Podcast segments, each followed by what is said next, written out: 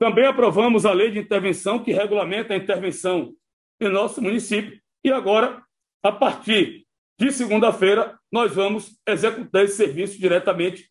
E aí sim, nós vamos dar um passo importante para resolver o problema definitivo do transporte público.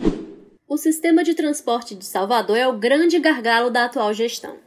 E esse não é um problema novo, é uma herança de outras gestões em que prefeito atrás de prefeito tentou e não conseguiu solucionar e nem melhorar a qualidade do serviço prestado aos cerca de 1,3 milhão de usuários diários. Olha, eu diria que a culpa da situação está como está, não é uma culpa exclusiva, nem de um nem de outro. No caso, nem da CSN, e a gente poderia dizer por extensão ao TEI Plataforma, que são as outras empresas, e nem só da prefeitura. Eu diria que é uma culpa conjunta, porque assim, quando a prefeitura lançou esse edital em 2014, que a gente tem atualmente as três bacias, ela não fez grandes exigências e não buscou também um novo modelo de arrecadação, porque aqui em Salvador a gente tem um problema muito sério e isso é comum a várias outras capitais do Brasil de que o sistema se alimenta apenas da tarifa. E a culpa da empresa, no caso, eu diria que é por todas aquelas outras coisas que apareceram no relatório da intervenção, no caso da CSN, que é aquela questão da fraude fiscal, enfim, daqueles outros detalhes. Após nove meses de intervenção, a Prefeitura de Salvador rescindiu o contrato com a concessionária Salvador Norte, a CSN, uma das bacias que operava o transporte na cidade. E como consequência dessa decisão, a gestão municipal assumiu a execução do serviço de forma direta nessa semana. Eu estou dizendo assim, ó, se você faz uma intervenção, é porque tem algo muito relevante ou grave, ou a palavra que a gente queira usar, né?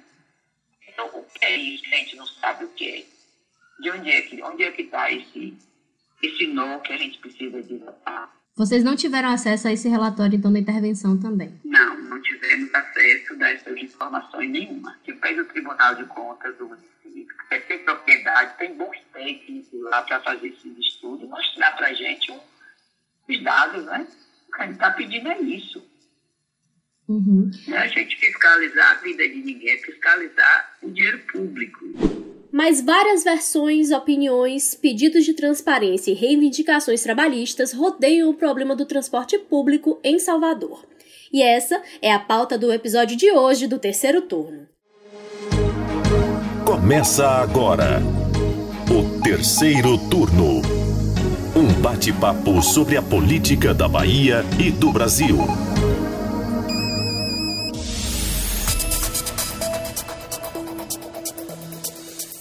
Eu sou Jade Coelho e junto comigo na gravação remota do podcast de política do Bahia Notícias, os repórteres do site e usuários do sistema de ônibus de Salvador, a Ilma Teixeira. Oi, oi, inclusive sem saudade de andar de ônibus, tá? Eu tenho aí o privilégio, né, de não estar andando de ônibus durante a pandemia, mas não tô sentindo saudade. nenhuma da qualidade do nosso transporte coletivo em Salvador. Pois é, e Bruno Luiz? Oi, gente, idem, viu, Ailma? Idem, não sei nem acho mais como é que pega ônibus e meu Salvador Card aqui já deve ter perdido a validade, porque tá aqui de objeto decorativo aqui, tô até vendo ele aqui na minha frente. Bom, vamos começar fazendo um, um breve resumo né, dessa situação toda para o nosso ouvinte entender, compreender o que está acontecendo. No ano passado, a CSN, que é responsável por 700 dos 1.549 ônibus da cidade, ou seja, quase metade, né? Solicitou intervenção através de uma ação judicial. E aí, em junho de 2020, a Prefeitura de Salvador, na época na gestão de ACM Neto, assumiu o sistema. Na ocasião, a Prefeitura argumentou aí que a medida ia preservar os empregos e garantir a manutenção do serviço à população que é um fato, não poderia ficar sem os ônibus, né? Bom, e passados nove meses, já na gestão Bruno Reis, no último sábado, dia 27 de março de 2021, a prefeitura rescindiu o contrato com a concessionária Salvador Norte e declarou a caducidade da empresa. O prefeito afirmou que a decisão foi tomada com base num relatório da intervenção que apontou diversas irregularidades na gestão do contrato por parte da empresa e ele também citou que a dívida acumulada da CSN é de 516 milhões de reais. Nós tivemos acesso ao documento E com base nas ponderações e informações dele, é importante a gente dizer aqui que o problema principal é realmente o financeiro, mas que a administração da empresa contribuiu muito para essa situação crítica. E você, ouvinte do terceiro turno, vai ficar sabendo de tudo ao longo do episódio de hoje. Mas como a gente já disse no início, né, tem também outras perspectivas e outras questões sobre esse assunto. Então, Ailma, vamos começar falando de transparência?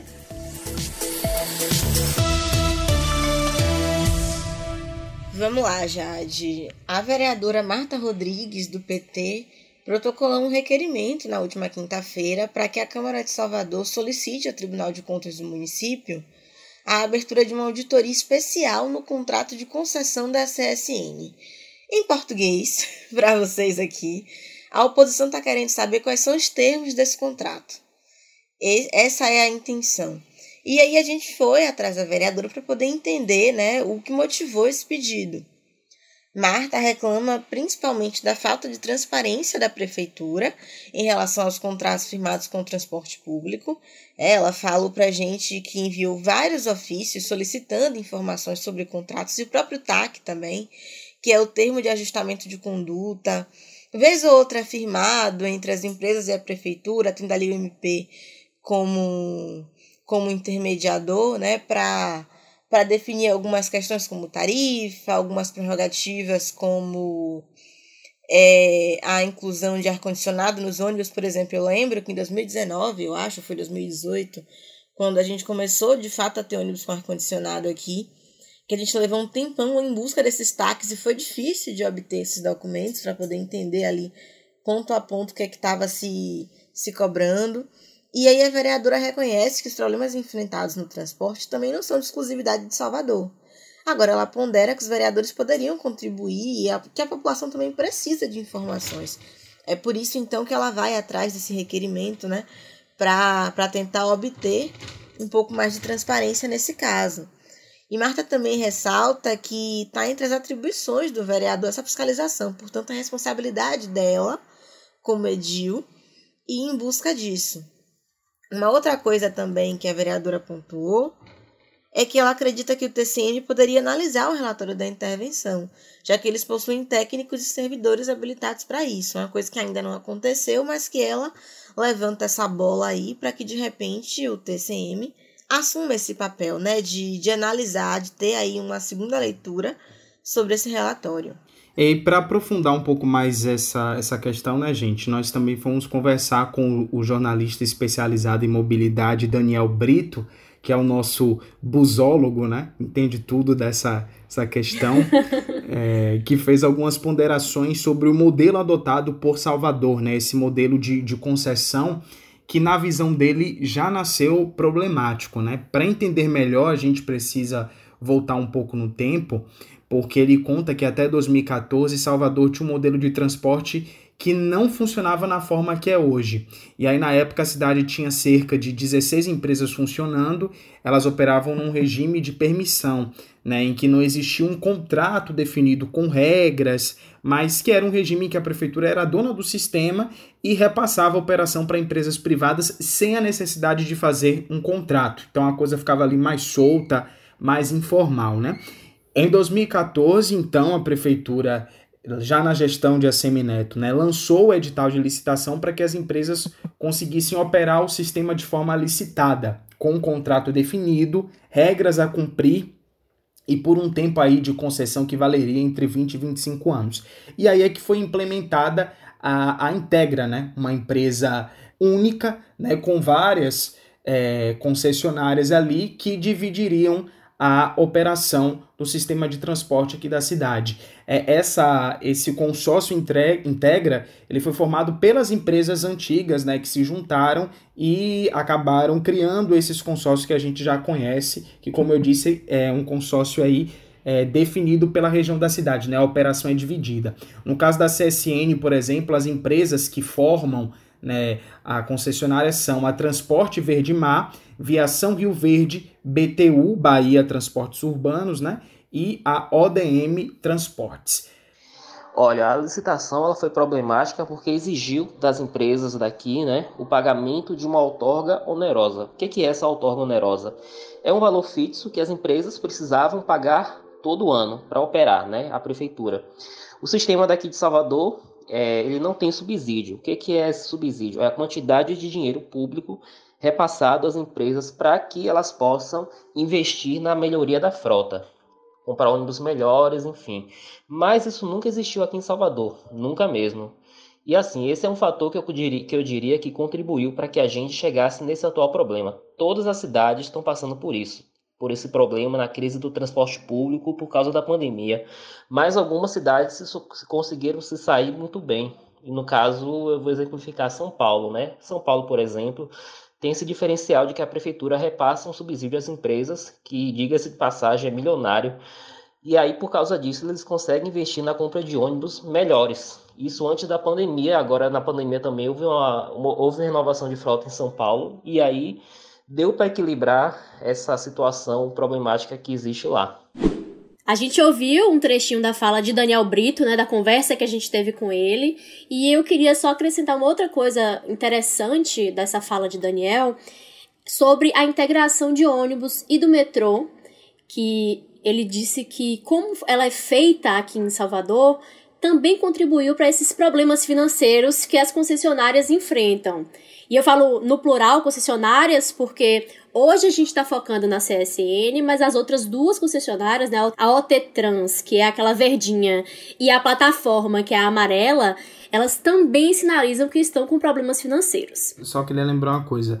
É, o próprio prefeito Bruno Reis já afirmou né, que os, os donos dessas duas concessionárias já foram até a prefeitura dizer que se não houver mais aportes financeiros né, da gestão, é, elas não conseguirão pagar os salários de abril né, dos funcionários. Então, para a gente ter uma ideia de como isso é um problema geral e uma reação em cadeia, né? O transporte público no Brasil, no geral, está. A gente vê muitos problemas aí nas capitais, é, mas aqui o próprio prefeito tem dito que esse é o sistema mais deficitário né, de transporte do Brasil e que não tem empresa querendo operar, né? Mas isso a gente vai falar mais lá na frente sobre isso. Isso, só para poder complementar e fechar essa parte da questão da integração, Daniel apontou que a partir do momento em que chegou o metrô, quem é daqui de Salvador sabe que aos poucos linhas foram sendo extintas, né?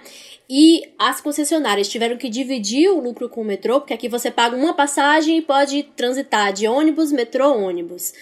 Então, as concessionárias dos ônibus tiveram que dividir esse lucro com o metrô. E isso reduziu aquele quantitativo que elas ganhavam ali no fim do mês. E a parte maior dos lucros também fica com a CCR Metrô Bahia. Então elas meio que saem aí um pouco no prejuízo, de certa forma. E uma coisa agora direcionada a Bruno, a Ilma e a você ouvinte que utiliza o transporte público de Salvador. Eu não quero desanimar vocês, mas Daniel acha que a gente ainda tem um caminho longo pela frente e que para resolver esse problema de mobilidade ainda vai demorar, viu? A saída, na visão dele, é que esse modelo firmado lá em 2014, como a gente já disse, tem que ser revisto, assim como essa forma de financiamento por parte da Prefeitura de Salvador.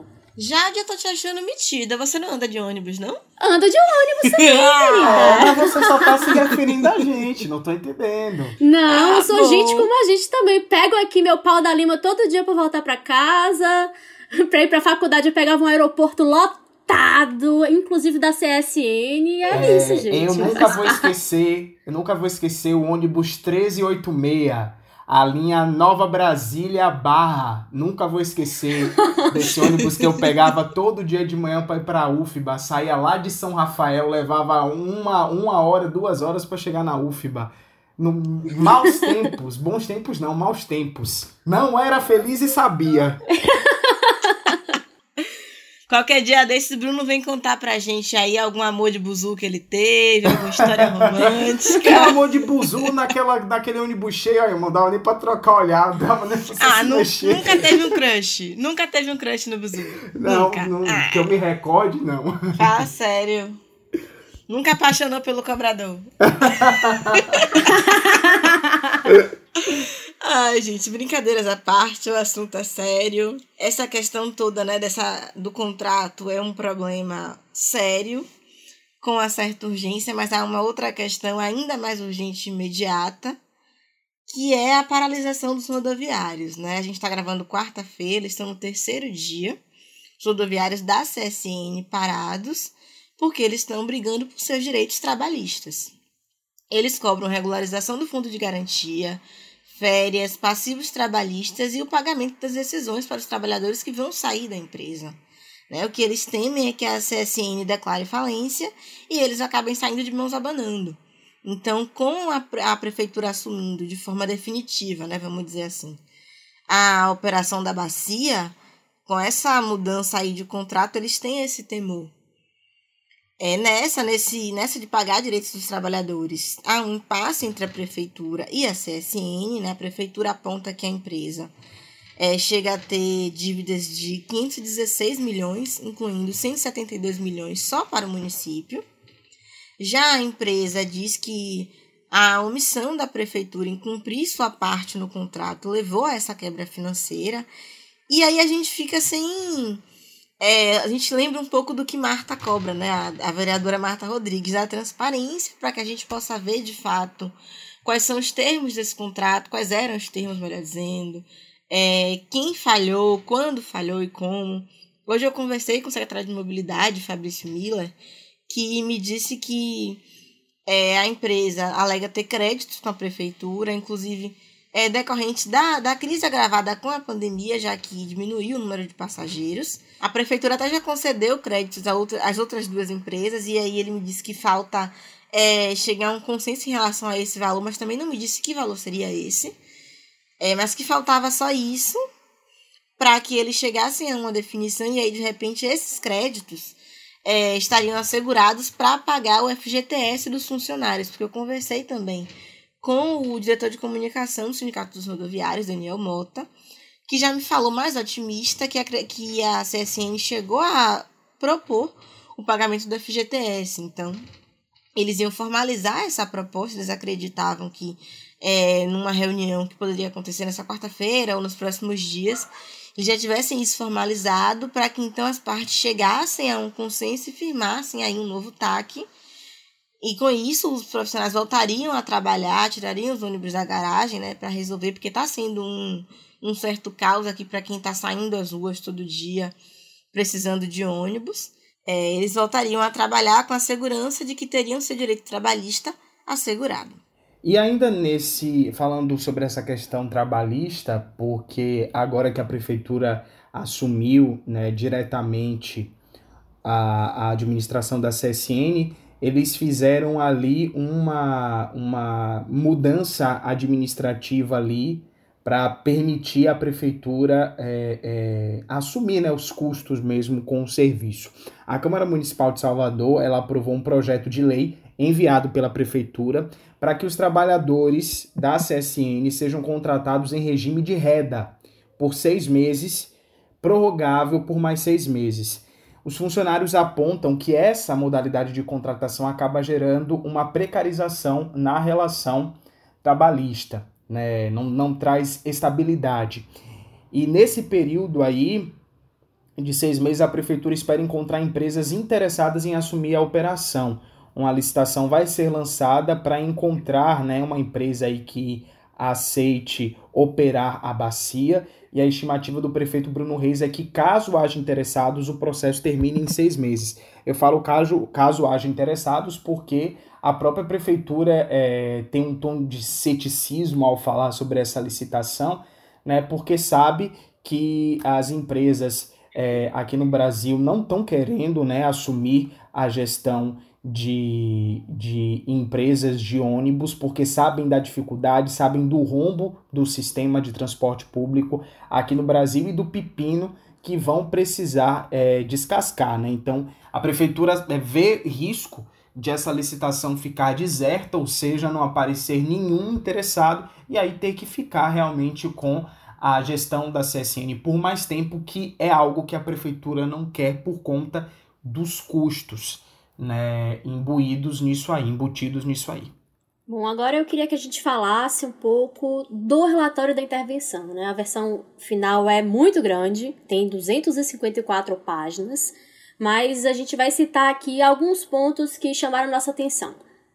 Bom, a gente começa falando aí que o documento aponta que a origem dessas péssimas condições econômicas e financeiras da CSN está relacionada de forma direta com a conduta societária, administrativa e da gestão dos acionistas. E aí é citada também a insuficiência de investimentos e a transferência sem suporte ou sem compensação dos passivos, que são esses recursos, né? Além disso, o documento também aponta uma falta de recursos que eram necessários para esses serviços, para manutenção, para troca de peças, pneus, etc. Cita também que decisões prejudiciais de gestão faziam com que a empresa tivesse despesas excessivas, injustificadas e irracionais. Bom, e nesse ponto eu queria destacar um outro trecho que traz a informação de que foram identificadas e apontadas pelas auditorias independentes é, práticas que podem ser caracterizadas como apropriação indébita, além de antecipações aos sócios de potenciais receitas futuras. E aí, em outro trecho do relatório, já numa página mais para frente, é, indica aí que foi verificado que há 11,9 milhões de reais em adiantamentos para os sócios em aberto, ou seja, que eles receberam esse valor adiantado, mas nunca esses valores nunca foram compensados. E esse débito aí, essa, esse dinheiro antecipado que nunca foi pago, aconteceu há mais de cinco anos, à exceção de uma das empresas, que é um período de três anos. Gente, é muita coisa e não acabou não, tá? O relatório traz também a informação de que foi identificado que a CSN não efetuou o pagamento de FGTS de agosto de 2019 a maio de 2020, que totalizou aí uma dívida de 7,7 milhões. É, também foi identificado débitos com INSS no período de setembro de 2019 a maio de 2020, no valor total de 10,8 milhões, e apropriações indébitas do imposto de renda e da contribuição social sobre lucro líquido.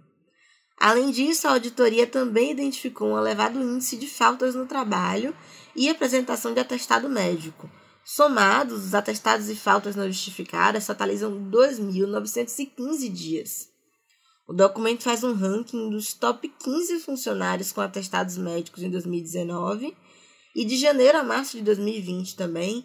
E aí, o recordista em atestados médicos teve 131 dias de afastamento justificado no ano de 2019. Isso corresponde a 36% do ano. Deixa eu só pontuar uma coisa aqui. É, os números são alarmantes, mas a gente vê que esse recordista tinha um afastamento justificado. E aí é algo que demanda, é, quem sabe, um outro terceiro turno. Por que tanta falta justificada? É um trabalho, realmente a gente sabe que é uma condição às vezes perigosa. Todo dia no noticiário a gente vê um monte de assalto que certamente afeta né, as condições ali de trabalho, a saúde mental desses profissionais. Então, é realmente uma questão complexa de se ver que acho que pode ir muito além dos números, mas realmente chama a atenção, né? Você ter um funcionário recordista, como a gente falou aqui, com 131 dias de afastamento. É verdade, Ailma. E agora vamos para o que dizem os citados, né? Os acionistas da concessionária Salvador Norte divulgaram no sábado mesmo, logo depois da apresentação dos resultados dessa auditoria, uma nota em que eles criticam a Prefeitura de Salvador e atribuem os problemas enfrentados pela empresa à gestão municipal. Então fica aí essa disputa de narrativas entre Prefeitura e CSN para ver quem errou mais.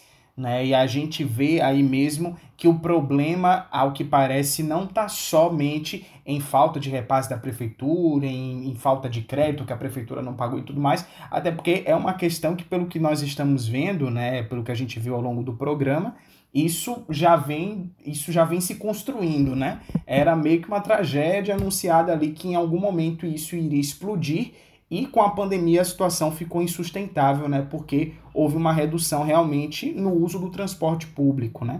Que é a principal fonte de arrecadação dessas empresas. É, além de dizerem que a falta de cumprimento do contrato pela prefeitura nos últimos seis anos causou exaurimento financeiro da empresa, os acionistas é, dizem que a CSN tentou até o último momento o diálogo propositivo com o poder concedente, né, a prefeitura, que teria fechado as portas para uma solução justa e consensual. A gente tem que lembrar mesmo que na, na época da gestão de ACM Neto sempre tinha, principalmente na época da questão da, do ajuste, do reajuste da tarifa, né? Sempre tinha ali uma tensão entre prefeitura e, e, e empresários que ficavam ali trocando é, farpas pela imprensa.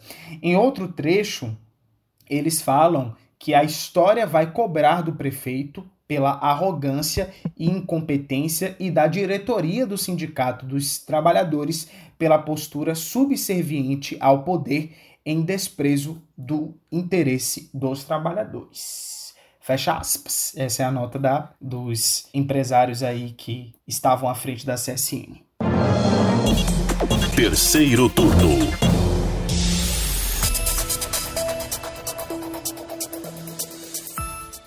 É, assunto polêmico, a gente discutiu aqui hoje. O terceiro turno de hoje vai chegando ao fim, mas a gente quer saber a opinião das pessoas, né? A gente se debruçou nesse relatório, nesse roteiro de hoje e quer saber das pessoas que são impactadas por esse serviço de Salvador, que tem uma passagem que não é barata e que a qualidade fica deixa muito a desejar. Então, o que, é que vocês acharam? Então, muito obrigada, Bruno, a Ilma, e a gente espera a opinião de você, ouvinte. Ah, eu quero saber outra coisa também. Quero saber se no Buzu vocês eram aquela pessoa que dormia no ombro do passageiro do lado ou se era a pessoa que servia de ombro, né? Eu sempre fui aqui dormir, às vezes até no colo. Pego no sono, gente, sem controle. Entendeu? Se a pessoa do lado não me der uma empurradinha, eu posso não perceber que tô sendo inconveniente. Eu tenho, uma, eu tenho uma foto que foram tiradas por amigos muito. Não vou xingar aqui, né? Mas amigos muito zoeiros, né, pra não usar outra palavra, que tem eu é, de, do, dormi, peguei no sono no buzu, aí dormi no, no ombro de uma, de uma menina e ela olhando para mim assim com a cara de tipo, que é você estranho. que dá um ótimo, dá um ótimo, uma ótima figurinha a cara dela para mim, inclusive. É, mas é isso, né? A gente, o, o transporte público, a, é, é, a, vida do trabalhador é tão cansativa que a gente, dentro do, do transporte, dorme o que não consegue dormir nas nossas noites de sono, né? Porque tem que acordar cedo para a luta. Nossa, verdade. Eu lembro quando eu trabalhava em Lauro de Freitas, na LFTV, meu primeiro estágio, eu pegava ônibus metropolitano. Não tinha metrô na época. Se tivesse metrô, eu tava feliz na vida. E eu morava em Brotas e trabalhava em Lauro, imagina. E aí era uma hora e meia, é, véspera de feriado, duas horas dentro do buzu. Então não tinha jeito. Quando eu achava um canto para sentar, minha gente, dormia de roncar. E é isto. Mas é isso, gente. Agradeço a todos que nos ouviram. Um beijo enorme para Daniel também. Esse menino sabe tudo. Ah, muito obrigada, foi ótimo. Engrandeceu muito nossa pauta. Muito legal, ele, ele sabe muito. O papo foi. Se deixasse, a gente falava horas, porque jornalista também, quando senta pra conversar, né? Não para. É verdade. Obrigado, viu, Daniel? É, sucesso é para você. Um abraço para todo mundo e até a próxima semana. O terceiro turno é gravado das nossas casas e tem a apresentação dos repórteres Ailma Teixeira, Bruno Luiz e Jade Coelho. Os áudios utilizados são do Bahia Notícias e das redes sociais. A edição de som é de Paulo Vitor Nadal e o roteiro de Jade Coelho. Você ouviu o terceiro turno o seu podcast semanal sobre a política da Bahia e do Brasil.